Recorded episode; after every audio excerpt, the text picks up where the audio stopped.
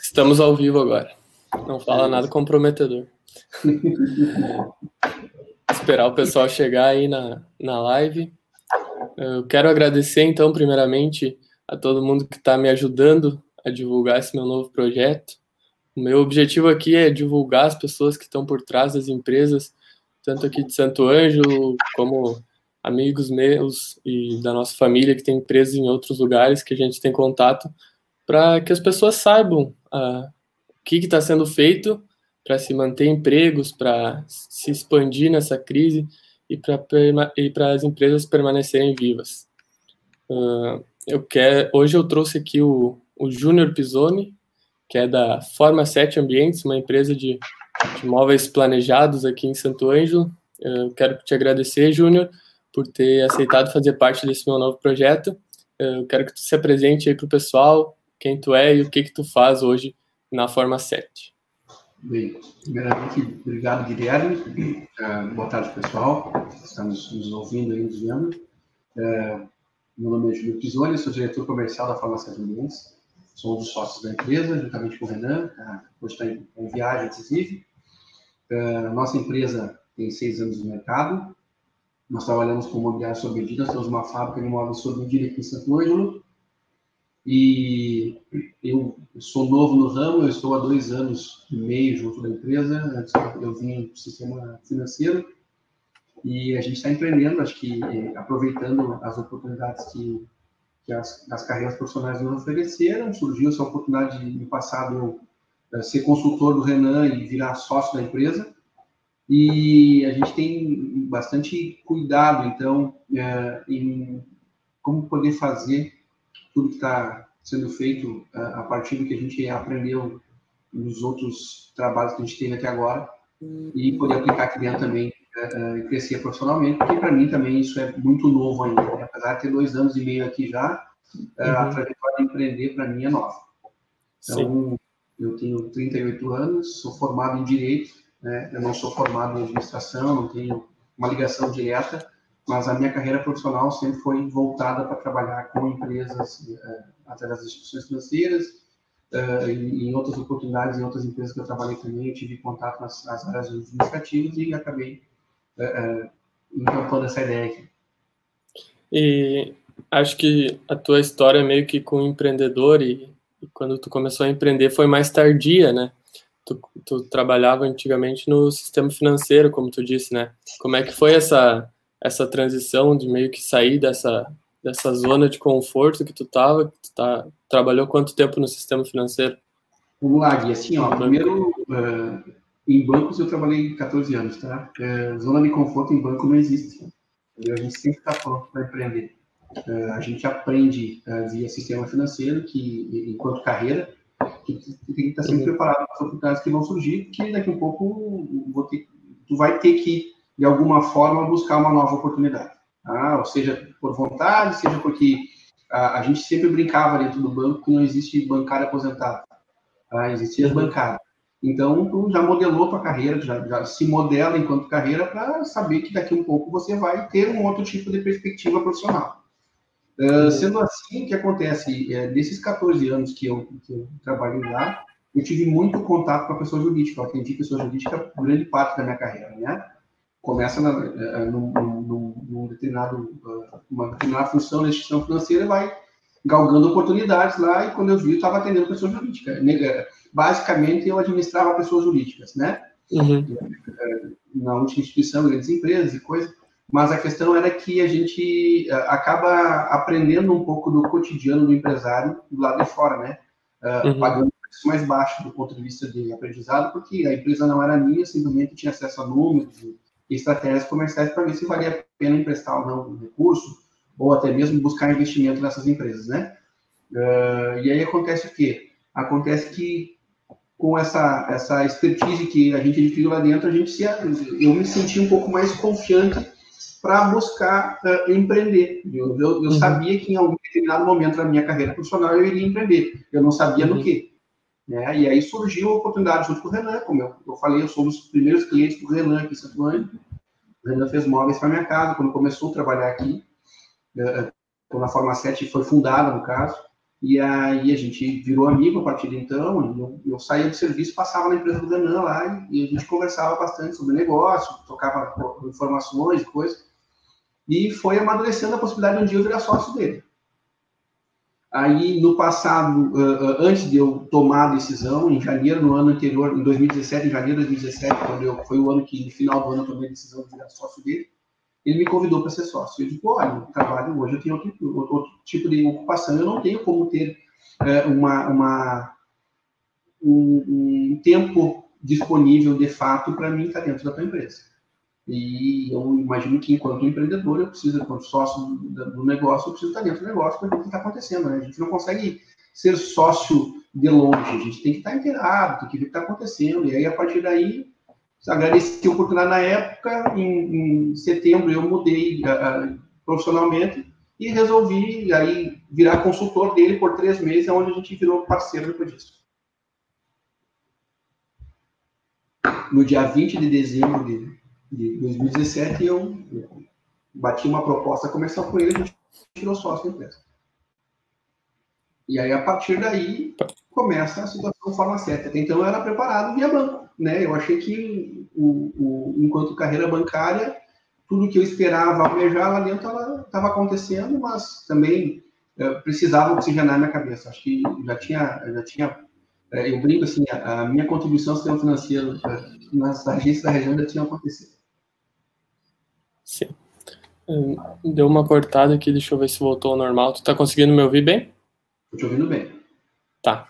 E, e nesse tempo que tu trabalhou com pessoa jurídica, quais que tu diria que foram os maiores aprendizados assim que tu teve meio que pelos números e também uh, observando as estratégias que os empresários tomavam? Cara, primeiro assim, ó, primeiro a gente aprende uh, pessoa jurídica tu, tu define as pequenas e as grandes, tá? Uhum. as médias, no caso da nossa região. Eu não atendi, eu não atendi as, as, empresas muito grandes daqui, porque, via regra, essas empresas são atendidas por plataformas fora de São Paulo. Tá? Mas todos os, os, empresários que eu atendi, todas as empresas que eu atendi, primeiro, a, a, o, o, que surpreende é a, a necessidade de empreender. A necessidade de empreender é maior que a necessidade de ganhar dinheiro, muitas vezes. Tá? Tem pessoas aqui na cidade, em, em outras cidades que eu passei, que é grande parte da necessidade de empreender não era para ganhar dinheiro, era para gerar alguma coisa, para fazer algo novo. Tanto é que eles tinham um pouco conhecimento numérico, tá? A gente vê isso também. Quando tu uh, trabalha no banco, tu vê que uh, o mercado é dividido em duas oportunidades. Primeiro, são as oportunidades de aprender uh, com os, os, as, as, empresas que já deram certo ou estão dando certo. Tá? E segundo, a oportunidade de trazer algum aprendizado para as empresas que ainda são desorganizadas, seja do ponto de vista de estratégia comercial, seja do ponto de vista de RH, que no momento que a, a, a gente vai visitar as empresas, né, ou a gente visitava as empresas, mais do que eu ia lá levantar uma demanda de crédito ou, de, de uma solução é, para entregar para essas empresas, eu ia lá entender o negócio deles para saber se tinha segurança ou não para fazer negócio.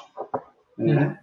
E aí tu fica, uh, tu aprende muito com isso, porque tu vê assim, primeiro, tem muita gente despreparada, e não estou dizendo despreparada quando diz que querer, despreparada de desorganizada, de não ter organização. Tá? E tem muita gente muito organizada que tem medo de correr mais riscos e, consequentemente, de crescer. Uhum. Tá? Tem esses dois mundos para poder ponderar dentro desse, dessa, dessa estratégia jurídica aí, tipo, bem, agora, para que lado a gente vai, né? Então, acaba acontecendo que tem que saber o que está, né? Consegue fazer com que aquela pessoa, aquele empreendedor lá, que ainda não é organizado, consegue fazer com que ele consiga se organizar desde estratégia numérica, que se ele vai vender, se ele vai ganhar dinheiro com essa venda, se ele vai conseguir pagar o que ele quer de empréstimo, entendeu? Que, tipo, uhum. é, banco e empresa tem muito empréstimo, tá? É onde Sim. a gente mais trabalha, é capital de giro, é investimento para equipamento, Uh, teve situações onde os empresários chegaram e disseram assim, ah, eu quero comprar tal máquina e tem tal garantia. Mas não tinha na cabeça quanto essa máquina ia dar resultado, quanto essa máquina ia custar de fato, qual era a parcela mensal, que tipo de endividamento precisava aumentar na empresa para que isso se pagasse, quanto mais tinha que vender. Então, tipo assim, ele tinha uma capacidade de tomar crédito, de se endividar, mas ele não tinha feito a leitura desse cenário para saber se aquilo era ou não possível naquele momento. Uhum. E então, tu estava atuando no mercado financeiro, tu se aproximou do, do Renan como, como consultor, é isso, né? Exato. É, e, e por que que tu decidiu que tu, que tu gostaria de entrar nessa área de fabricação de imóveis? Tu viu alguma coisa nesse setor? Tu gostou? Tu viu que estava expandindo? O que que foi? Cara, é, é, bem engraçado até, porque assim, eu nunca, eu nunca acordei e disse assim, hoje eu vou ser fabricando imóveis, né? Eu vou ter uma fábrica de imóveis, eu vou ser sócio na fábrica de imóveis. Eu até te digo assim, do ponto de vista manual, eu sou muito pouco preparado, eu não sei montar um imobiliário, tá? eu não tenho esse dom, ok?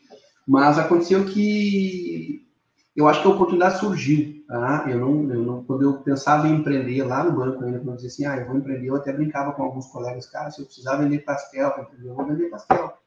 Tanto é que dá certo vender uhum. pastel. Temos um exemplo muito legal na cidade aqui, que deu muito certo, que é o Passos, no caso, né? Então, assim, não tem que não dê certo desde que seja bem feito. Tá? Então, eu não me limitei a um negócio específico. Eu me limitei, me limitei em pensar uhum. assim, o que eu estou fazendo ou o que eu vou fazer pode trazer resultado de alguma forma? Pode me satisfazer enquanto empreendedor, enquanto profissional?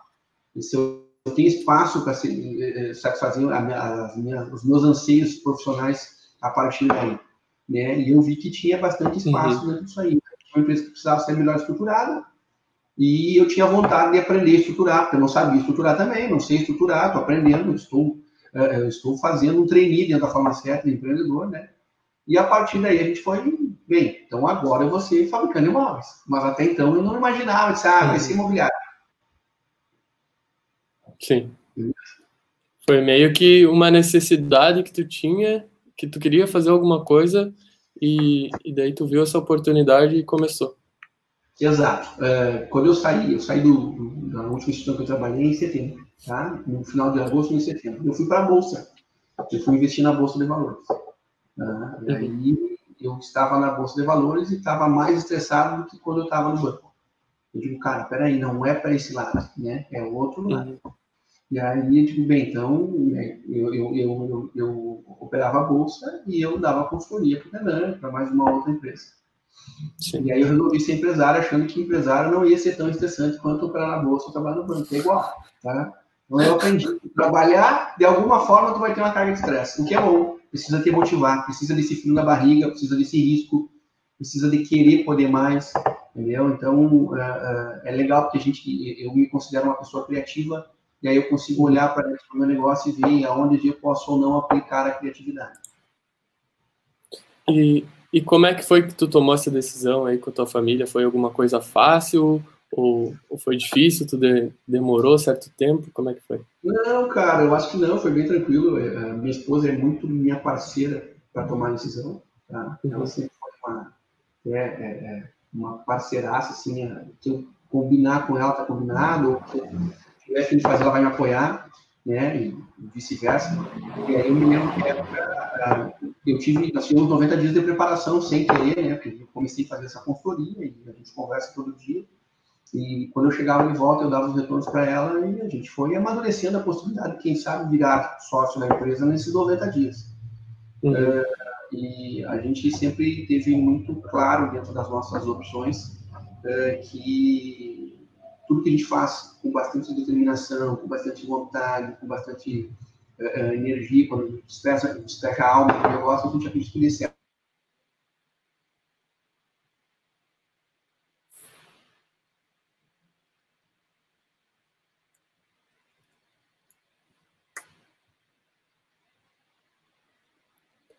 E deu uma cortada aí, Júnior. Não sei se tu tá conseguindo me ouvir. Oi? Voltou?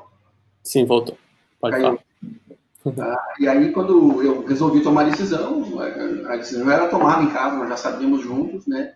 Uhum. Uh, Renan também é casado, conversou com a Vanessa. A quando eu, a gente se propôs ser parceiro, a gente chamou as esposas juntos. Né? Disse: a situação é essa. Uhum. É, então, não, casamos ou não casamos? Já casei com elas. Agora a gente tem que casar entre nós aqui para fazer o negócio acontecer. Sim. Uh, é o casamento, entendeu? Então, mas tá, tá dando tudo, tudo certo, tudo dentro do esperado. Sim. Tanto em casa quanto aqui. e nessa, nessa entrada aí que tu teve na Forma 7, junto com o Renan, vocês já tinham que meio dividido que um ia ficar na produção, outro ia ficar no, nos números, digamos assim, na administração. E Sim. como é que foi a trajetória de vocês para chegar onde vocês estão hoje? E eu quero que tu explique para o pessoal também que não tem conhecimento sobre a empresa de vocês, uh, sobre o maquinário que vocês têm, quanto que vocês investiram para ter a, a fábrica que vocês têm hoje, hoje né? Tá, vamos lá. Então, assim, ó, o que aconteceu, tá? Uh, quando a gente começou a vislumbrar a oportunidade de virar sócio, e aí de fato empreender, agora nós vamos para a prática, né? Não adianta só olhar os números bonitos, né? imaginar os cenários, nós vamos fazer com que isso aconteça, sai do papel. É, como é que a gente divide as funções dentro da empresa, sendo que tem um sócio que até então era dono de tudo, vai virar é, sócio alguém, né? Uh, a gente procura pensar quais são os melhores potenciais. Então, uh, todos os negócios são feitos por pessoas, independente de quais sejam elas. Tá? Pessoas fazem o mundo girar, fazem as coisas acontecer. E aqui dentro não foi diferente a gente olhou uh, o que podia ser feito e distribuiu a empresa da seguinte forma. O Renan ficou como diretor da fábrica, diretor fabril, então toda e qualquer decisão lá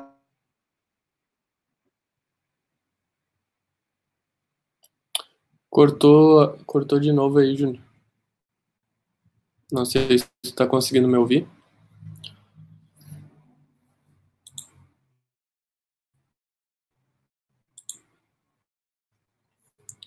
Vou mandar uma mensagem aqui para ele, vamos ver.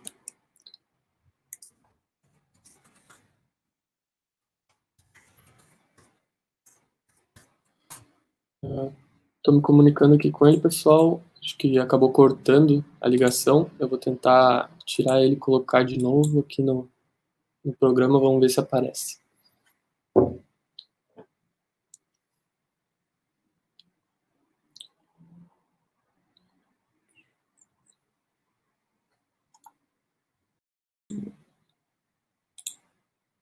Peraí. Oi. Voltou? Deu. Aham, uhum, deu. Acho que a internet está tá caindo, está em quarentena também. Uh, ok? Sim, pode começar Nós de. Falando na parte da sociedade, né? Uhum. Aí o Renan ficou com a fábrica, com a responsabilidade de cuidar do processo produtivo ficou na mão do Renan e a parte comercial e administrativa ficou mais na minha mão. Isso não quer dizer que eu não fui para a fábrica aprender a lidar em fluxo. E vice-versa, o Renan não sentou do meu lado nesse período. Sim, a gente tem bastante compartilhamento de informação, a gente trabalha, tu conhece a nossa sala aqui, trabalha de frente para o outro, tá? não tem, a gente trabalha num ambiente aberto, onde a gente troca informações o dia inteiro. Uh, por mais que a fábrica seja a responsabilidade dele, eu também exerço uh, uh, bastante influência lá dentro, da mesma forma que no comercial ele também toma um monte de decisões. Uhum. E aí, o que aconteceu? A Forma 7 até então como ela tem hoje seis anos, ela começou como sendo uma marcenaria, com o Renan mais duas pessoas. Primeiro o Renan mais um, depois o Renan mais duas, foi tomando um pouco de cor.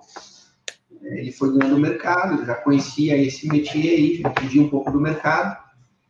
E quando eu resolvi virar parceiro, nós tínhamos uma marcenaria média, que tinha uma capacidade produtiva X, que não era bem industrializada, que não tinha um bom sistema de software para fazer nem gestão nem o controle de produção, muito menos de projeto. Era, era uma empresa que estava caminhando, estava crescendo, estava no início. A gente sempre brinca, enquanto o termo de, de empresa, que cinco anos é o, é o, é o tempo de maturação para saber se a empresa vai ou se não vai dar certo. Acho que a gente conseguiu escapar dos cinco, né? Estamos nos seis agora, estamos indo. Ah, mas a questão foi o quê? Que quando eu entrei, e aí eu tinha, é, de certa forma, vivenciado experiências profissionais de empresas que pegavam muita grana em software, em controle. Digo bem, a gente precisa trazer para a empresa um pouco dessa visão um pouco mais profissional do ponto de vista de controle, né, de estratégia, de, de organização. E aí foi que a gente, para que lado nós vamos dentro do negócio? Bem, a gente precisa vender, precisa pesquisar mercado para saber como é que funciona e o porquê que a gente, como e por que a gente pode se diferenciar. E também o que, que a gente precisa fazer enquanto investimento, enquanto organização, para trazer para a nossa comunidade, para o cliente, um negócio diferente. Pois bem, a gente viu que a gente precisava um investimento em máquina. Aí começou, lá em abril do ano passado, a gente foi buscar a primeira máquina que a gente comprou, em abril de 2018, no ano retrasado, né? Em abril de 2018, a gente foi a Santa Catarina buscar a primeira máquina. Trouxe a máquina, disse, bem, já aprendemos o caminho das pedras. E vai aprendendo alguma coisa. Cada vez que tu compra alguma coisa, ou tu investe alguma coisa, tu aprende também o que o vendedor não tem conta, né? Pensa assim, Sim. ah, preciso de uma máquina nova. Aquela estratégia que eu falei lá nas instituições de, de crédito, lá quando eu operava crédito, que as pessoas iam tomar crédito não sabiam o que estavam fazendo direito, também acontece com a gente, né? A gente também bebe dessa fonte. Aí quando tu compra a máquina, tu descobre que ali na máquina tu precisa do plugin não sei o que, tu precisa um investimento de energia, porque tem que passar um cabo diferente daquele, tu precisa de um investimento predial diferenciado. Então, assim, ah, mas a máquina custa X mil, mas tem mais Y mil que a gente precisa uh, provisionar para poder fazer com que essa implantação aconteça. E aí começou, e quando, a gente, uh, quando eu entrei na empresa, a gente foi pesquisar mercado. Disse, bem, o que, que a gente precisa fazer de diferente que o mercado não faz? O que, que os outros, uh, o que, que os outros fazem, o que, que a gente precisa fazer para entregar mais que o resto do, do, mercado. E a gente viu que era um problema, inclusive, interno, e era o mais gritante de todo o mercado, que era entregar no prazo. Ninguém entregava no prazo. Tudo bem, precisamos dar um jeito de tentar entregar no prazo. Se não 100%, 95% ou 99% de todas as nossas entregas. Né? Existem situações pontuais que fazem com que, às vezes, tu extrapole algum outro detalhe. Então, tá bom, então vamos pensar num cronograma organizado, vamos comprar matéria-prima com antecedência, vamos pensar fornecedor, e aí começa toda uma mudança uh, organizacional. Muda a forma de comprar, muda a forma de planejar a produção, muda a forma de planejar fechamento de contrato, porque tem que ter um prazo mínimo para entregar. Né? Não adianta eu fechar um contrato para entregar semana que vem sabendo que eu não vou entregar. E aí teve algo que sempre pautou a, as, minhas, as minhas formas de trabalho, que eu sempre tive muito, muita responsabilidade com o que eu falo para o meu cliente se eu disser uma coisa, eu procuro cumprir ela até o fim. Eu não, eu não abro, eu não é uma exceção eu não cumprir aqui. Tá? É, me, vai me incomodar muito eu ter que ligar para o cliente e dizer assim, ó, vai atrasar para um determinado aspecto. Mas eu procuro manter todo mundo. Eu, eu sempre digo assim, que a única coisa que a gente não pode perder enquanto negociante é a credibilidade. E a credibilidade tu, trans, tu transfere para o teu cliente na hora que tu negocia com ele, na hora que tu assina, que tu assina um contrato, que tu aperta a mão, tu faz com que ele entenda o que tu está falando para ele é verdade, porque tu vai entregar a verdade. Né? Então, a gente deixou de fazer alguns negócios porque sabia que o cliente não ia receber no prazo, mesmo nos dizendo que sim. Né? Então, ah, o concorrente vai entregar em 10 dias. Eu digo, cara, eu não consigo entregar em 10 dias. Depois mostra-se que não vai entregar em 10 dias, né? que naquele momento, para fazer assinar o contrato, o cara faz qualquer negócio. A gente não faz isso. A nossa estratégia comercial é trabalhar com bastante retidão, bastante é, honestidade com o cliente para transparecer tudo para ele. E foi mudando, então, bem, precisa mudar toda essa cultura organizacional. Tá, mas a gente consegue tudo isso só com vontade? Não. É máquina, é software e é cultura, né? São pessoas. Aí o que a gente fez? Além de investir em máquina, a gente tem, precisamos investir em software. Aí fomos pesquisar o mercado, tem uma empresa que domina esse mercado, chamada Promote, que entrega a melhor solução. Tá? Para te ter uma ideia, hoje a solução que a gente tem é a solução que entrega desde o gerenciamento do cliente até o projeto, até a expedição. Tá? Faz toda a produção, é tudo fabril, sai a etiqueta de todo e qualquer módulo que a gente produz aqui dentro, sai qual, cada processo que é feito, a gente consegue saber quantas chapas cada máquina corta por dia, quanto de fita foi, enfim, quanto de cola a gente vai ter que comprar no mês, tudo isso a gente consegue mensurar dentro do software que a gente tem hoje. É um software que custa uma banana, né? Custa uma grana bem alta, mas que era necessário investir nele. A gente foi investindo por partes. Primeiro a gente comprou a parte de projetos, depois a de gestão comercial, aí por último a gente comprou a gestão de fábrica. Então, vem indo, né? Agora a gente está negociando a expedição, que é o último uhum. passo do projeto, tá? Mas que também é necessário. A gente precisa saber, a gente tem uma expedição de uma forma manual que funciona, mas a gente quer botar tudo dentro do mesmo ambiente de trabalho, né? Consegue conseguir medir essa informação, toda ela no mesmo sistema, senão tem um pouco mais de trabalho para fazer. Uhum. E, e aí sempre teve aquela brincadeira assim, ah, mais máquinas, menos pessoas. Não. No nosso caso foi o contrário. Mais máquinas, mais pessoas. Primeiro, porque a gente precisa de pessoas para operacionalizar essas máquinas. Segundo, porque a gente aumenta a nossa capacidade e precisa ter mais venda para poder uh, trabalhar essa capacidade software que a gente tem hoje. Né? Então, até assim, até eu ia colocar isso para ti não adianta de nada uma, uma fábrica investir em máquinas e não ter nenhuma gestão de pessoas também, né? Porque no final do dia vai ter que ter alguma pessoa operando aquela máquina. É, como eu falei no início lá, assim, são três pilares para a gente iniciar aquele modelo novo farmacêutico, né, que é a fábrica da farmacêutica imóveis sob medida. Até tu brincou no início, falou, quando tu me apresentou, assim, a farmacêutica é, é móveis planejados, não, é sob medida. É, uma diferença de nomenclatura. o planejado é módulo pronto, a gente faz módulo de qualquer tamanho aqui, a gente uhum. pode, né, a gente conseguiu mesclar o que tem de marcenaria com o que tem de produção industrial confiável, né. Uh, 2.347, 2.347 milímetros são 2.347 milímetros, não são 2.350 nem 2.340. A gente consegue, a partir do maquinário que a gente tem, entregar exatamente a medida que a gente precisa. Mas o que acontece? Cara, é, é, é exatamente o que tu falou. Pessoas, máquinas e investimento, tanto software quanto gestão, né? É, é os três P's, né? Sim. Processos, produtos e pessoas. E aí, cara, tu vai descobrir que, enquanto empreendedor, o mais importante disso, disso tudo são pessoas. Só que tu não descobre que pessoas são importantes no dia que tu entra, tu descobre no, no, no teu dia a dia. Né? E aí tu vai modelando, a gente contratou uma agência de publicidade, a Brevet, que fez todo o trabalho do endomarketing, os colaboradores têm pertencimento pela empresa, para entender que isso aqui é deles, que essa empresa não é do Júnior e do Renan, a farmacêutica é de todas as pessoas que trabalham aqui, que se doam aqui, diariamente. Entendeu? Essas pessoas fazem a farmacêutica, essas 17 pessoas que hoje estão aqui fazem a nossa empresa crescer. Só que tu só vai ter esse termômetro de quão engajado está o teu colaborador quando passar por algum tipo de crise. Né? E aí o legal dessa, dessa quarentena, então, que a gente está vivenciando assim, é como estão se comportando os nossos colaboradores. Tá? A gente consegue olhar para dentro e dizer assim, pô, massa, a gente está conseguindo construir um caminho legal com isso eles estão comprometidos, eles estão engajados, eles estão preocupados com tudo, com o negócio e como fazer acontecer, como se economiza mais, como se vende mais, entendeu? Então, cara, para nós está sendo fantástico. O maior, não é o que digo, são os livros que dizem, mas eu só é, posso testemunhar isso, que o maior investimento que qualquer empresa pode ter são as pessoas. Então, eu tenho, assim, plena certeza e sou maravilhado com as pessoas que eu consegui escolher junto do meu sócio para colocar aqui dentro. Legal. E já que tu entrou nesse assunto aí de, de quarentena e da crise, a gente estava falando antes, tu disse que vocês não fecharam, né, ainda. Mas queria saber, então, como é que vocês estão operando hoje, vocês tomaram algum cuidado, o que, que vocês estão fazendo?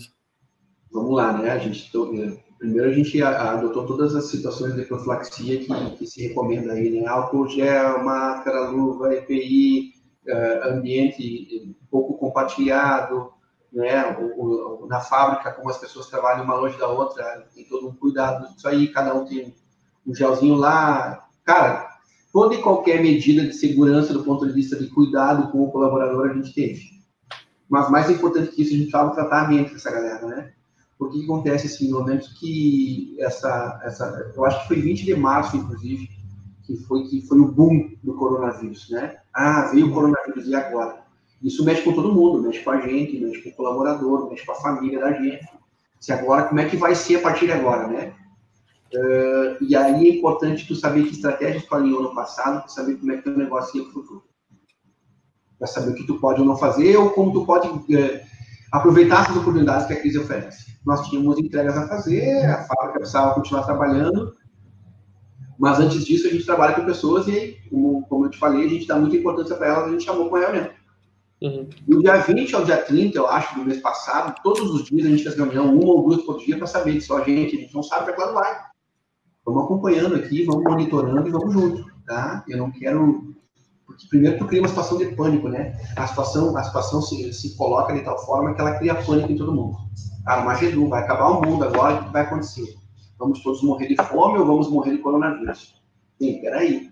Uh, tem, tem um, um, ditado popular que diz assim, que a melhor forma de se proteger num tiroteio é ficar parado. Não é nem correr, nem deitar, nem nada. Só fica parado primeiro. Procura entender de onde veio o tiro, para onde vai o tiro, o que tu pode fazer, né? Naquele momento, dentro daquele caos, que virou um caos para todo mundo, se vamos tentar ficar parado. Vamos tentar entender o que está acontecendo. E aí foi importante a, a, a, leitura de poder entender os colaboradores, porque a gente não queria adiantar o ir para casa. Já vai para casa de uma vez, para tudo, tá, mas aí eu vou deixar o cara em casa até quando? A gente não sabe até quando vai essa coisa. Né? Como é que eu vou deixar meu colaborador 90 dias em casa, ou 120? A gente não tem noção do. Agora, há 30 dias, a gente começa a ter um panorama um pouco mais uh, detalhado de tudo que está acontecendo. Mas até então a gente não tinha um panorama, se vai para esse lado, vai para aquele. Calma, galera, vamos esperar um pouquinho, vamos ver o que vai acontecer, vamos se cuidar e vamos ver o que vai acontecer. Uhum. Segue o baile, se alguém estiver desconfortável, nós vamos a gente resolver, vai, vai sair de férias, vai para casa, dá um jeito, tá? Não, nós não queremos ninguém com medo trabalhando, até porque se tiver alguém com medo, vai, vai atrapalhar quem não está com medo né? Quem tá, quem gostaria de estar aqui, mas vai ficar canal porque o outro cara vai estar tá fazendo terrorismo. Então a gente separou todo mundo numa boa, chamou todo mundo junto, tomamos as decisões de forma consciente de todo mundo. Disse, ó, vamos seguir o baile, vamos seguir o baile. Meninos do projeto, tudo, né? Então tá. Ah, mas a gente não vai atender ninguém na empresa porque não pode atender na empresa, é perigoso, beleza, sem problema, vamos, pro, vamos, vamos atender através de, de Cara, Skype vai achar agora vai achar as ferramentas para poder atender todo mundo, né? Uhum. Mudou o modelo, mudou o modelo, mas mudou pouco para nós, porque a gente já não, a, a, nós modelamos o nosso negócio, imaginando que o showroom físico de imóveis Sim. já acabou. Só o pessoal que não sabe. Dentro da nossa aposta de showroom, a gente acredita que é uma loja grande, showroom, que tem lá um, um baita valor investido enquanto estoque parado lá dentro, é desnecessária para a gente entregar para o cliente o sonho dele. Se ele está comprando uma cozinha sob medida para casa dele, ele não está comprando um móvel que está exposto no showroom. Ele precisa de um showroom para poder ver o que a gente produz. Ou precisa ter abertura para visitar a casa de um outro cliente que já fez negócio conosco. Né? Já existem outras formas de a gente mostrar o nosso produto que não um showroom físico, como esses que existem. Então a gente já, lá no passado, lá enquanto modelo de negócio, já imaginava que a gente não precisaria disso aí. Ah, a gente não precisava de um showroom físico. Então o nosso impacto foi um pouco menor. Os nossos colaboradores sempre atenderam aqui dentro com hora marcada, então a gente tinha como se preparar para atender o público, se fosse o caso, né? Naquele pico ali, a gente tinha como atender todo mundo de forma preparada. Entrava um quando saía, é um ao dia, dois no máximo, eh, desinfecta a sala, passa álcool gel em tudo, passa álcool 70 em tudo, álcool gel em mão, né? Tem um desodorizador de ambiente que também é para isso, tá? Toda e qualquer medida de, de restrição a gente cuidou. Mas o legal foi que nessas reuniões a gente começou a observar os colaboradores. E a preocupação deles era como é que a gente faz para não parar.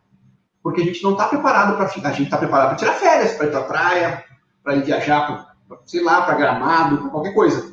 A gente não está preparado para tirar férias e ficar em casa em quarentena. Né? Mentalmente, por isso que a gente falou assim, como é que reagiriam mentalmente os colaboradores. Mentalmente a gente não estava pronto para ficar parado. Então ia ficar parado estendendo pânico. A TV passava pânico o dia inteiro. Facebook, noticiário, pânico o dia inteiro. Bem, como é que a gente faz para tentar ficar um pouco alheio a isso tudo, né? Vamos tentar seguir dentro do possível a normalidade da nossa vida. E a normal já chega a gente ter que usar máscara, luva, né, o que for necessário. Vamos tentar pensar no outro lado e tentar ter um cotidiano normal com as nossas famílias e, e nossas casas. E aí aconteceu que de todos os colaboradores, um pediu férias, está em férias ainda, volta amanhã, inclusive, mas todos os outros uh, se mantiveram trabalhando e tranquilo, com todos os cuidados necessários para que não se transfira nada para ninguém, ou também não se pegue nada, né? Então, cara, a gente está vencendo junto isso aí, está batalhando junto, está tá sendo bem legal essa, essa oportunidade que essa crise nos trouxe. Legal. E e mesmo vocês já tendo essa ideia de não ter showroom físico e de atender os clientes separadamente, quando chegou essa crise, como vocês, vocês foram afetados? Foi na venda? Foi no que? Foi no atendimento? e como que vocês estão vendo isso para trazer novas soluções para que no futuro vocês não, não sejam mais afetados dessa forma? Vamos lá, e a crise traz oportunidades sempre.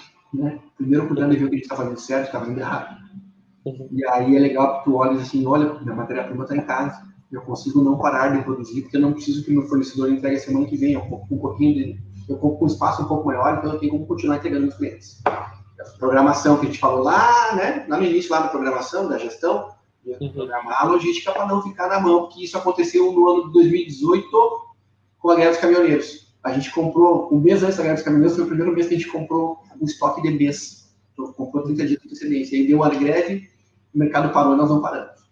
E então, aí, com aquela crise, você já tinha. Aprendemos já. Nós, nós já tínhamos, eh, sem querer, aprendido, né? Porque a gente mudou a é. forma de comprar antes e viu que não precisava, não podia ficar dependendo da semana para comprar, ou 15 dias, como às vezes acontece com, com, com, o nosso ramo. Então, Então a gente tinha matéria-prima no pátio. Bem, então se a gente tem matéria-prima no pátio, tem que produzir, tem que entregar e não tem por que a gente interromper os nossos serviços, né? Mas e aí, como é que vende? Quando bate aquele pânico no mercado, bate o pânico para todo mundo, né? O meu cliente que está sendo encontrado disse, não, pera um pouco, eu não sei o que vai acontecer, eu não sei se vou ter emprego amanhã, eu não sei se a minha empresa vai estar aberta amanhã, nada disso. Eu digo, não, tudo bem, a gente também tem isso, né? A gente também, tá no, a gente também vive a crise.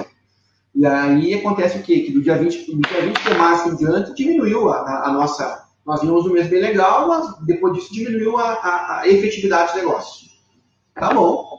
O que, que a gente precisa agora? A gente precisa olhar para dentro.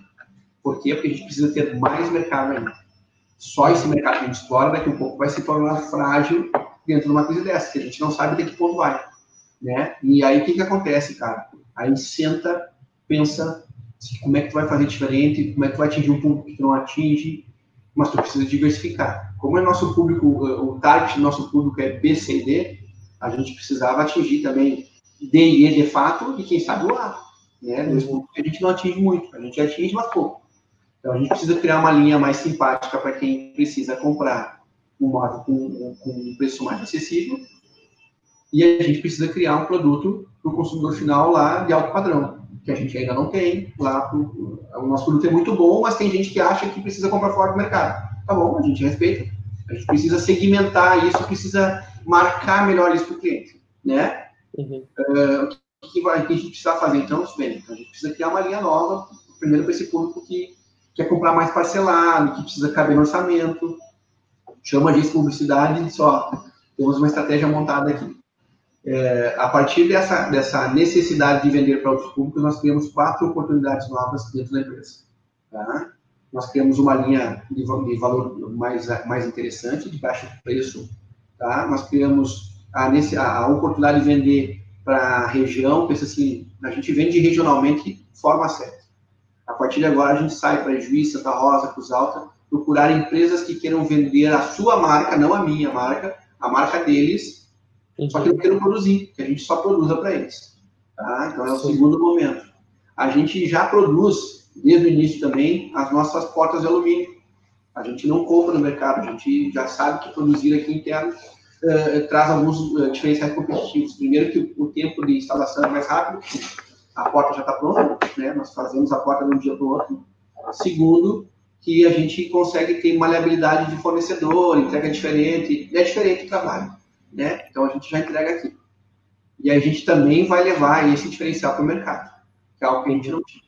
E a ideia do estúdio Forma 7, que é uma ideia que há dois anos já a gente vem elaborando e elaborando, agora sai do papel até o final do ano, tá? que é a ideia onde a gente vai trabalhar com móvel de alto padrão, que a gente vai trabalhar com, daqui um pouco com assinatura de móvel por designer, sabe? Então, é, é, é, é todo um mobiliário diferente. A gente vai reunir matérias-primas diferenciadas, vai trabalhar com vidro, concreto, com, com, com, pedra, com metal, com couro, vai botar tudo numa coisa só, né, para poder entregar móveis nesse segmento também que hoje a gente não, não Então a gente procurou expandir o nosso leque de atuação para ficar um pouco menos sensível à crise, né? Porque um pouco eu não vou vender para o cara que quer a marca nova, que agora é a Forma 7 Rap, né, de felicidade mesmo para essa galera que vai Cara, que é primeiro apartamento, é casal novo, está começando, são esses condomínios Minha Casa Minha Vida. É uma linha específica, né? Tem uma modulação própria, uma tabela de cores próprias.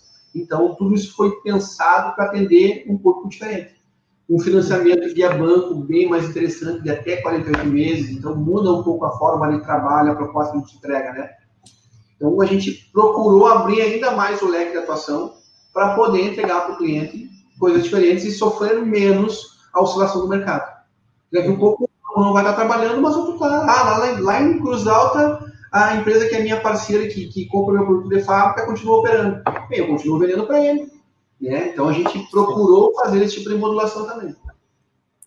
É, é, eu achei bem interessante essa estratégia que vocês, vocês tiveram de atacar mais mercados, né? Desde o A até o E. É, e eu me lembro que vocês estavam até com essa ideia de de móveis de alto padrão, porque acho que, se eu não me engano, ano passado você já tinha uma ideia de fazer um estúdio, né, de design para arquitetos, né?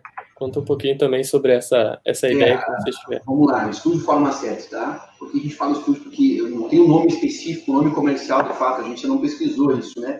Uhum. Quando a gente pensou em móvel de alto padrão para a empresa, a gente pensou no estúdio. A gente gostou de, ah, estúdio 7. E sempre foi um dos sonhos da empresa trabalhar esse tipo de ramo, esse tipo de mercado. Só que ele é um, ele é um mercado diferenciado, pensa assim, eu não sobreviveria hoje se eu pusesse um estúdio, né? Porque eu tenho tempo para aprender a trabalhar como um estúdio, para poder implementar situações novas para os clientes e para os clientes comprar a marca Estúdio 7 vai levar um tempo. Então, eu preciso ter situações sólidas na empresa para que eu tenha tempo e, e, e capacidade financeira para pensar o estúdio de forma específica. Qual é a ideia do estúdio? A ideia do estúdio é ter um espaço dentro da empresa, aonde a gente vai ter, uh, e ele é híbrido, por que, que ele é híbrido? A gente tem, como eu falei, assim, a nossa forma de trabalho é diferenciada, a gente tem, a gente franquia o nosso parceiro entender o cliente aqui dentro, se quiser, e a gente, então a ideia é que a gente crie um estúdio específico para isso, tá? onde designers possam desenhar suas cadeiras, a gente produzir, onde uh, arquitetos possam fazer ah, eu quero fazer agora um sofá que tenha uma perna de madeira e outra perna de concreto. Uhum. Para nós, a Sina vai estar tá lá, Estúdio Forma 7 by Guilherme Gisler, por exemplo. Né? Vai colocar a marca da pessoa que desenhou e vai ser parceiro na produção disso aí. Vai pegar esse arquiteto que vai querer trabalhar, esse designer, esse decorador que vai querer trabalhar conosco, vai trazer ele para dentro da fábrica, mostrar tudo que a gente tem de capacidade de entrega e dizer assim, cara, aqui é lembrando. Ah, tem uma coisa que, que o Renan trabalha muito bem, trabalha muito bem antes de a gente virar parceiro, inclusive, é que aqui não tem, não dá. Entendeu? Pode ser mais difícil de fazer, mas não tem, não dá. Então, a gente vai tentar fazer. Se não tem como, a gente vai buscar uma forma. E sempre existe uma forma de fazer. Tá? Então, a gente Sim. procura trabalhar muito isso. Né? E, e, ah, mas não, não faz tal coisa. Não, aqui faz tudo. Entendeu? Não tem que não fazer. Se eu não, se eu não sei fazer, nós vamos contratar alguém que faça, ou vamos buscar um parceiro que possa fazer para nós nós vamos entregar para o cliente final o sonho dele. Entendeu? Dentro da estratégia de entregar para o cliente qual é a expectativa dele, a gente vai buscar entregar exatamente o que ele do cliente. Então, o estúdio nasce disso aí, dessa necessidade de entregar algo, de fazer algo diferente, de deixar algo no legado enquanto, enquanto arquitetura, enquanto, enquanto forma de imobiliário um pouco diferenciada. Uhum. E nessa diferenciação que vocês buscam, assim, de, de linhas de produção, uh, não é tanto até na, na qualidade que, é, que ela vai continuar sendo milimétrica, né? Mas como vocês buscam essa diferenciação em materiais, seria em tempo de entrega, como é que vocês estão, estão planejando isso? Uh, do ponto de vista de cliente final, uh, esse produto precisa ser diferente. E, e, ele precisa ser diferente na concepção, ou seja, no design, na, na forma, na estrutura. Ele precisa ser diferente no acabamento Tá? Ele tem que ser feito com um acabamento primoroso do ponto de vista dele. Não adianta nós fazermos um produto que tenha, por exemplo, uma, uma cabeceira de couro. Tá? Uhum. Não adianta nós propormos uma cabeceira de couro dentro do estúdio que eu consiga comprar no estofador.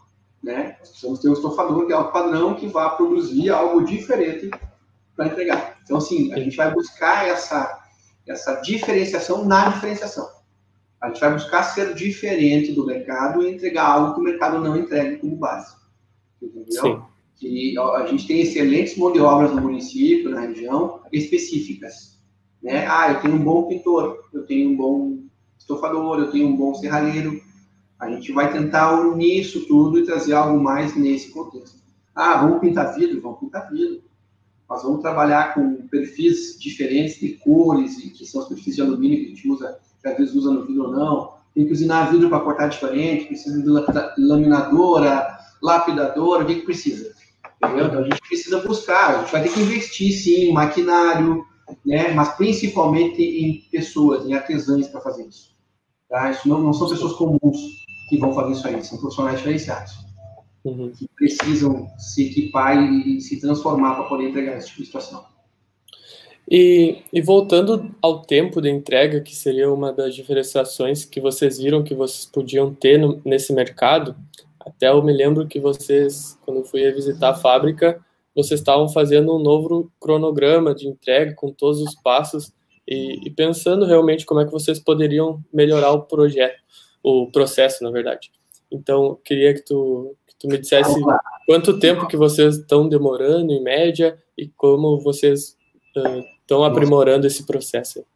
Nós demoramos, em média, 35 dias da assinatura do contrato, escolha de matéria-prima até a produção e entrega final. O que, que acontece, tá? Dentro daquele, quando você veio aqui, a gente já tinha elaborado uma situação chamada 19 passos. Eram os 19 passos da empresa, desde a assinatura do contrato até entrega cliente pós-venda. Né? É, como a gente é, implementou esse novo software, que é o Manager, que é o software dentro do Promob que faz a gestão, a gente criou esses 19 passos dentro do, do, do programa. Então, a gente está fazendo o que agora? A gente está transferindo esses 19 passos para o programa, está na fase final de implantação dele, uh, para poder, de fato, fazer com que todos eles uh, sejam efetivos, né? A partir da assinatura do contrato, quantos dias compra matéria-prima, quantos dias vira guia de produção, quantos dias entra na produção, quantos dias começa contata-se o cliente para avisar da montagem, entrega na casa, começa a montar e faz o pós-venda. Tudo isso são 19 passos bem estipulados dentro da empresa, tá? que são pessoas que fazem esses passos. E aí, agora, há 15 dias atrás, 20 dias atrás, o Christian, que é o nosso estagiário, e, e ele nos propôs que a gente nos certificasse via ISO 9001. Ele trazer a possibilidade de ISO, e aí até brinquei, a gente brincou assim, cara, pode fazer o que tu quiser, desde que não custe nada.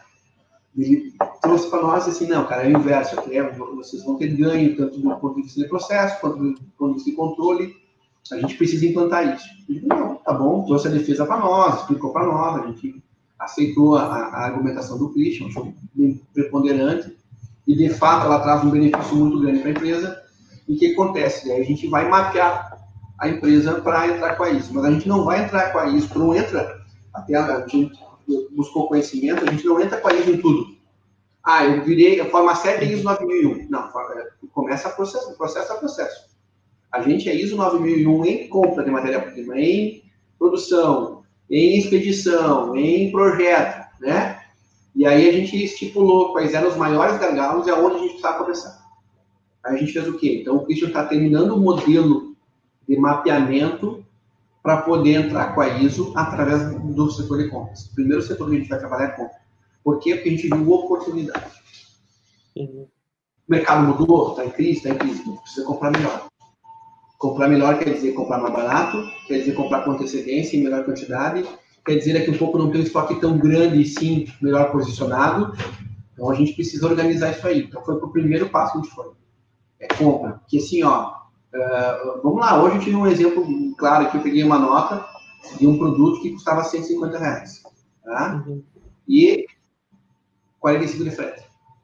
Aí a gente pesquisou no mercado o produto para comprar mais barato, mas pagou 45 de frete porque fez uma compra única. Precisava do produto, é uma situação específica, ok, mas eu quero dizer assim, pô, não teria como ter esse produto em estoque? Né? Claro que é um produto específico, cara, é a primeira vez que a gente vende aquele produto. Mas eu quero dizer o seguinte, será que temos mais demanda para esse produto? Tem ou não tem como ter estoque? Quanto a gente gasta de frete comprando errado? Né? Quanto a gente gasta de frete ou, ou, ou perde de barganha comprando 5 ou comprando 50 chapas? Entendeu? Então, tudo é muito peculiar dentro do processo de compra. Então, a gente resolveu ir para esse processo porque a gente viu que tem uma possibilidade no processo. Imagina você que se tu tiver um, uma despesa operacional de ineficiência superior a 10%, tá? e tu continue dando lucro, esses 10% durante o ano, quanto representam da tua despesa? Quanto tu pode ter de resultado a partir de ser mais eficiente?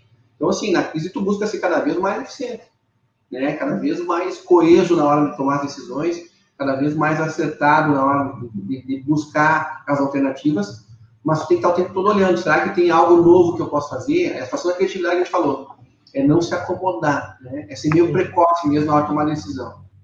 Sim. Olha, tem como agir, tem que fazer, tem que fazer, então já faço. Né? Então, assim, os 19 passos para nós, que foi a organização de processos, fez com que a gente conseguisse olhar o processo de forma diferente. Né? Conseguir primeiro olhar o curto prazo, que é o processo dos 35 dias, e depois olhar o médio e longo prazo, que são as economias que eles nos geram, os ganhos de imagem que eles vão gerar, os ganhos de qualidade, porque a gente também começa a trabalhar mais leve, né? Tudo muda enquanto processo. Uhum. E Muitas empresas têm visto também nessa crise a oportunidade de, de se comunicar com o cliente com o potencial cliente pelo meio digital. Uh, eu queria saber da parte de vocês se vocês têm aumentado a comunicação, seja por Facebook, WhatsApp, Instagram, como é que está sendo uh, essa, essa comunicação de vocês?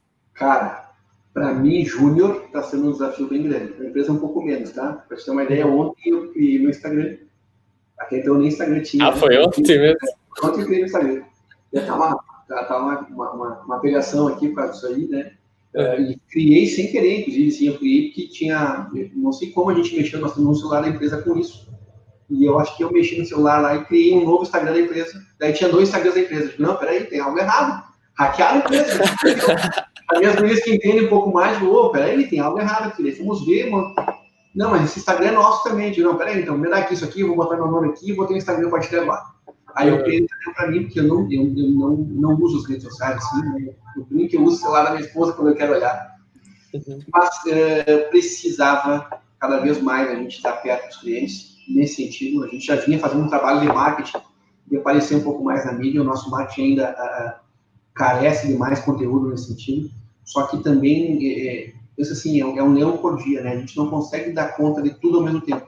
Então a gente elenca, elenca prioridades. Mas sim, a gente viu cada vez mais a necessidade de se comunicar via mídia social, de estar muito bem antenado a partir das novas tecnologias, porque a gente está precisando apresentar projetos via Skype, por exemplo, tá? Hangouts, foi usado. Cara, a gente usou várias tecnologias diferentes para fazer isso. Uhum. E é importante tu não desprezar toda e qualquer oportunidade que tu tem de melhoria dentro dos teus, eh, das tuas mídias, que seja. Em novembro, nós temos um cliente de São Paulo das Missões, que não conseguia vir aqui e queria ver o projeto. E dentro do, do móvel sob medida tem uma situação que tu não manda o projeto, porque o cara pega o projeto e leva em outra marcenaria por estar. Né? Tem uma situação de preço, daí eles usam o teu projeto, então ninguém gosta de mandar o projeto. Eu digo, mas nós precisamos atender o cliente, né? Não tem como o cliente vir aqui a cada vez. E aí, lá em novembro, a gente foi atrás do Hangout, usou o Hangout. Tá? Daí, em janeiro, a gente precisou de novo, teve um outro parceiro nosso lá de Santa Rosa, o Léo, precisava ver um projeto, mandamos para o Léo, fiz com o Léo, conversei com ele depois, disse assim, Léo, consegui entender tudo, ficou bom, ficou bom. O que acontece para aproveitar as oportunidades? Quando bateu essa situação agora, para nós não era novidade. Não era algo que a gente fazia todo dia. Né? As meninas precisavam de preparo, mas não era novidade. Então, tipo assim, gente, já sabemos que tem como. Né? Então, assim, é, é, aquela situação que eu brinquei, do nada é impossível, tudo a gente pode tentar fazer aqui dentro, traz muito disso que vai nos preparando para quando as coisas acontecem, a gente já está um pouco preparado. A gente não tomar de susto isso tudo. Né? Então, quando aconteceu isso tudo, a greve de caminhoneiro lá a gente comprasse matéria-prima com antecedência, não só fez agora. O Hangout, lá naquele momento, fez com que a gente soubesse usar ele também agora, ele também não se apertasse. Então, mas sim, está mudando tudo, tá? A forma de mudar, de, de atingir o público é outra. Uhum. Tá? Primeiro, o público começou também a ser mais consciente com relação à compra. Ele não compra por comprar. Ele compra porque ele precisa numa necessidade. E, e o que a gente vende não é necessidade básica. Né? Então, assim, precisa saber se essa compra está bem medida na mão dele, se ele consegue fazer ou não. Precisa convencer ele que esse momento pode ser oportuno, porque ele também vai comprar mais barato. Né? Também mudou. A forma de comprar, como eu, eu, eu também consigo reduzir matéria-prima para quem está vendendo, então, se eu consigo reduzir, eu consigo reduzir o preço, né? Eu consigo transferir para o meu cliente uma, uma possibilidade interessante. Então, tudo isso a gente buscou pensar dentro do projeto de, de, de atender melhor o cliente enquanto, enquanto modelo de negócio. Uhum. E, essa, e as vendas pela internet, vocês acham que vocês estão tendo alguma dificuldade nessa transição? Ou, ou vocês já estavam também preparados para isso? Sim, tá? A venda física é, é B2B, a gente não faz, né? É, até por causa que a modelagem do negócio é um pouquinho diferente. A gente ainda não consegue fazer isso. Pesquisou algumas ferramentas aí específicas, mas ainda não não está no papel isso, né? O cliente ainda não consegue. É, tem uma série de fatores que fazem que a gente não consiga nesse instante. Mas as outras mídias a gente usa bastante, né? O WhatsApp, vende bastante pela internet dessa forma, né? Mas vende pouco pela, pela, pela mídia principal de acesso de todo e qualquer varejista, que seria o, o, o modelo de negócio ponto, né? A gente não consegue fazer isso. Tá? Então, a gente é, não sofre porque o nosso produto é específico, entendeu? Sim. a gente já não contava com essa mídia. Então, para nós não está sendo uma dificuldade, mas a gente vai precisar de alguma forma entender melhor ela e entrar nela também. Uhum. Então, qual que seria o maior aprendizado, na tua opinião, que, que vocês como empresa tiveram dessa crise? Primeiro, Zé, a crise acontece todo dia, a qualquer momento, em determinadas situações dentro de uma empresa. Pode ser o coronavírus, pode ser uma máquina que deu pau, pode ser um cliente que tirou calote, então o, o tempo todo tem crise. Tá? Uh, essas crises fazem com que você, empreendedor, esteja sempre preparado ou busque estar sempre preparado para tentar agir de alguma forma. Aprendizados que elas nos trouxeram, ou que essa nos trouxe, principalmente, foi assim: calma, tudo passa, tu precisa estar com o pé no chão e, e também tu precisa estar uh, dando ao teu colaborador tranquilidade para ele trabalhar numa boa. Tá? Não, não transfere responsabilidades. Não é o momento de transferir. É o momento de a gente abraçar todo mundo.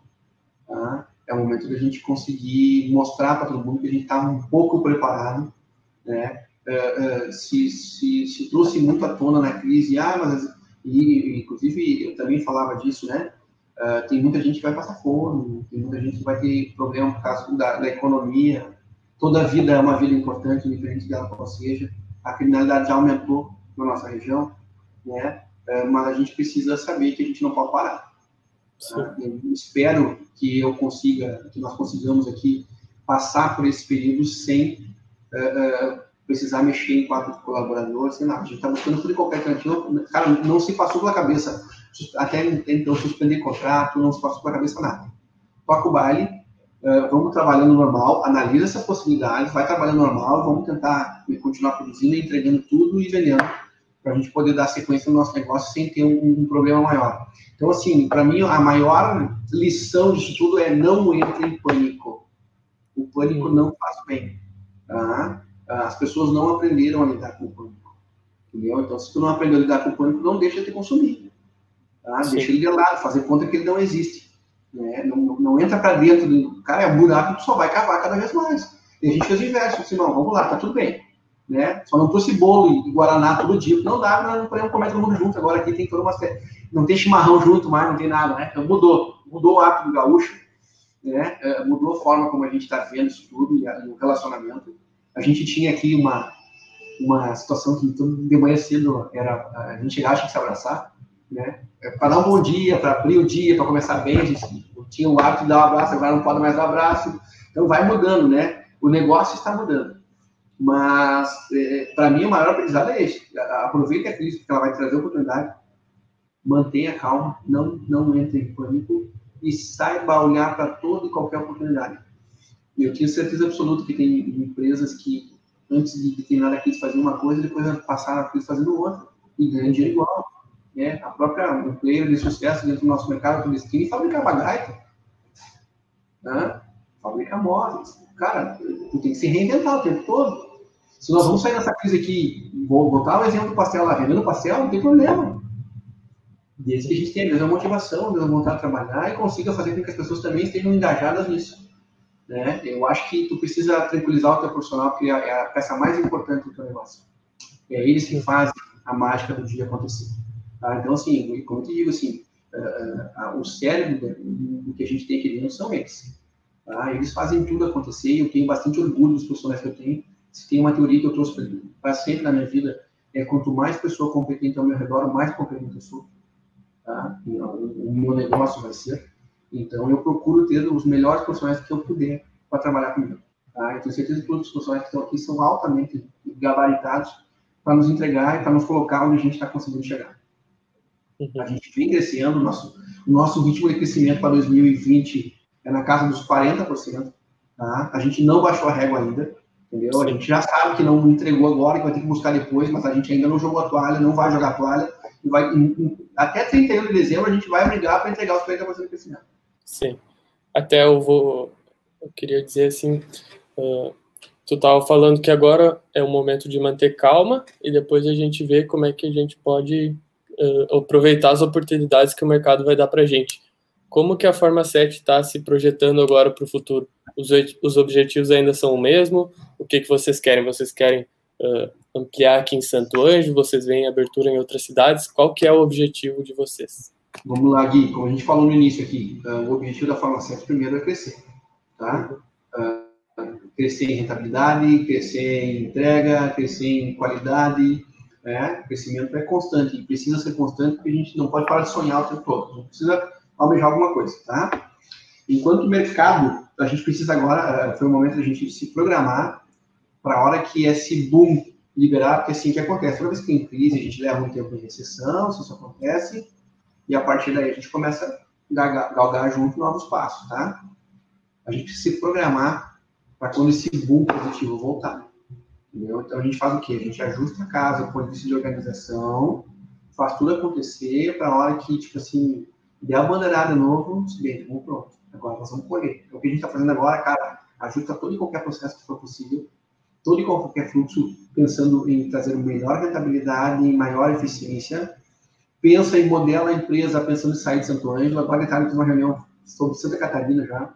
Né? Falei com um parceiro meu lá, e assim, cara, preciso fazer um negócio aí. Vamos emplacar esse, esse rap aí.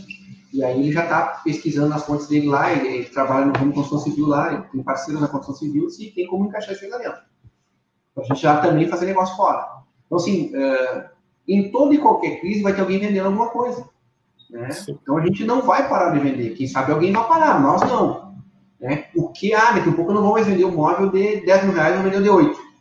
Ah, não vou mais vender o de 50, eu vou vender o de 30. Tudo bem, eu preciso modelar o meu negócio para que eu possa atender as duas partes. Então o que a gente está fazendo enquanto perspectiva de longo prazo é isso. A gente está preparando o nosso mercado e a nossa empresa para que quando ela continuar ativa bem, para que quando esse boom voltar, quando vier o rebote da crise, quando vier a euforia, né? Eu sempre brinco assim, quando disser assim, ó, Deus, agora pode abraçar, cara, você vai ser que nem cachorro louco, correndo no campo, né? Vai todo mundo sair pra rua, vai fazer churrasco o dia inteiro, não sei. Né? Vai reunir os amigos. Então, a gente está esperando esse boom acontecer, porque uh, são períodos, primeiro vem o pânico, os 15 dias de pânico já acabaram, agora o pessoal começa a se acostumar com a necessidade de ter uma nova rotina, daqui a pouco o pessoal começa a se acostumar com a necessidade de voltar à vida normal com essa nova rotina, e a gente está no dia a dia e foi, entendeu? Quando vê, já passou. Então a gente precisa saber pescar as oportunidades. Vamos comprar outra empresa? Não, não vamos comprar outra empresa de imóveis, a gente não espera isso. A gente espera crescer. Uh, a partir daquela parceria que eu te falei, que a gente vai para os outros municípios vender o nosso produto, é, é private label, o nome da, da é, sem bandeira. Assim, a bandeira do. Ah, o Guilherme Gisler tem uma empresa, tem uma, uma loja de móveis lá em Juí, que é botar móveis dele, Gisler Móveis a gente vai produzir na farmacêutica e vai entregar Gisler Móveis, lá em Juiz, para ele montar, com toda a expertise dele lá, que eu não tenho nada a ver com isso, só vou entregar o móvel, vou dar nossa expertise comercial e aí sim criar uma expertise do ponto de vista de montagem para auxiliar ele também, se for necessário. Na semana passada a gente já já tá, uh, recebeu um feedback que está planejando uma expertise de montagem, de assistência de, de imobiliário que acontece, tá? A gente dá móveis, a gente vende móveis e dá 5 anos de garantia. Então, se der qualquer problema na nossa empresa, o cliente liga para nós, a gente agenda uma garantia, agenda uma assistência e vai na casa do cliente. Mas começou a ligar para nós pessoas que não são clientes móveis nossos. São clientes de outras empresas que não estavam dando assistência e precisam de assistência. Então, opa, peraí, tem uma oportunidade. Né? Daqui um pouco, ah, sei lá, a Nestlé comprou um móvel lá em São Paulo, precisa de uma assistência no móvel dela e não tem quem faça isso hoje. Então, a gente está criando agora mais um serviço nesse segmento para dar atenção para esse tipo de situação. Né? Tipo, hotel tem um piada imobiliário lá que precisa resolver, mas não foi a farmacêutica que produziu, mas alguém tem que resolver. Aí chama o Joãozinho, o Joãozinho vai lá não consegue fazer bem feito. Ah, peraí. Por que não uma empresa séria, que tem expertise, que sabe como funciona para atender esse tipo de demanda? Então, é o que a gente está fazendo agora, enquanto negócio é isso. Eu também está modelando isso aí. Achou mais uma oportunidade no meio da crise. Então, cara, assim, a crise traz oportunidade a qualquer momento.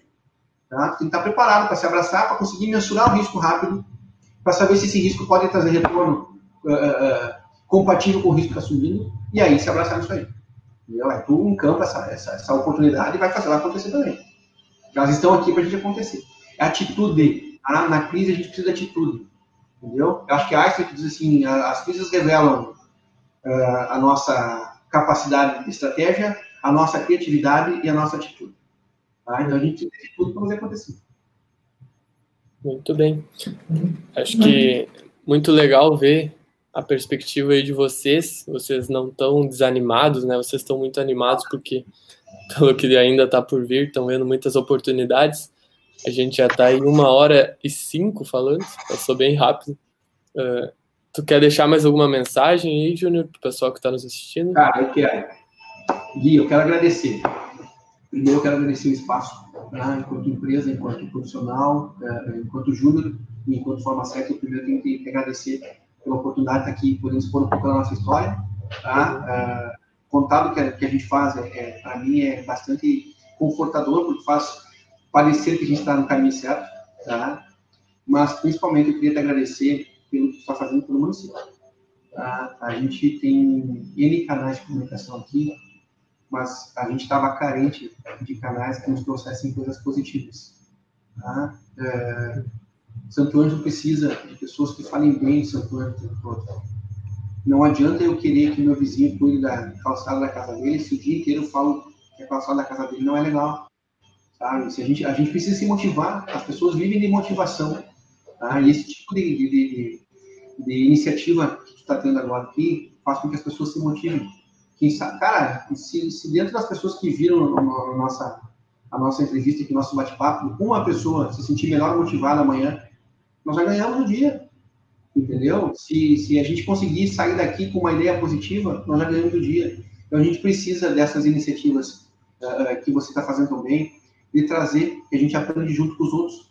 Né? A gente não sabe nada, a gente não é dono de verdade absoluta nenhuma, né? tudo mutável, é tudo a partir das experiências que a gente tem, mas tu traz para nós a oportunidade, primeiro a gente fala que é nosso, né? Sim. Pela nossa casa, então, vida típica, né? Tu falou aí com um punhado de gente diferente, uh, primos, trouxe a história deles esses dias.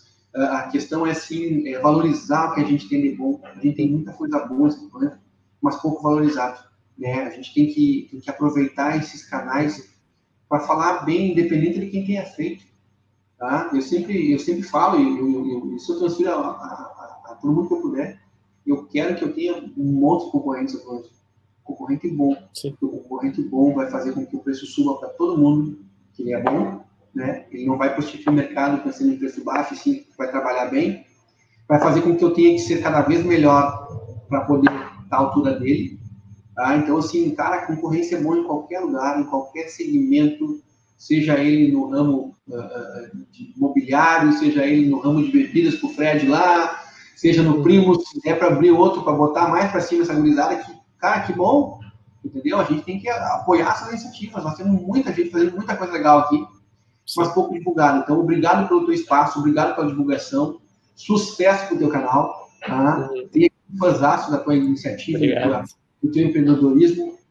É assim que a gente faz, é assim que começa, tá? Não tem um rumo, tu vai aprendendo aos poucos e vai acertando todo dia uhum. quando o negócio tá grande. Tá, cara?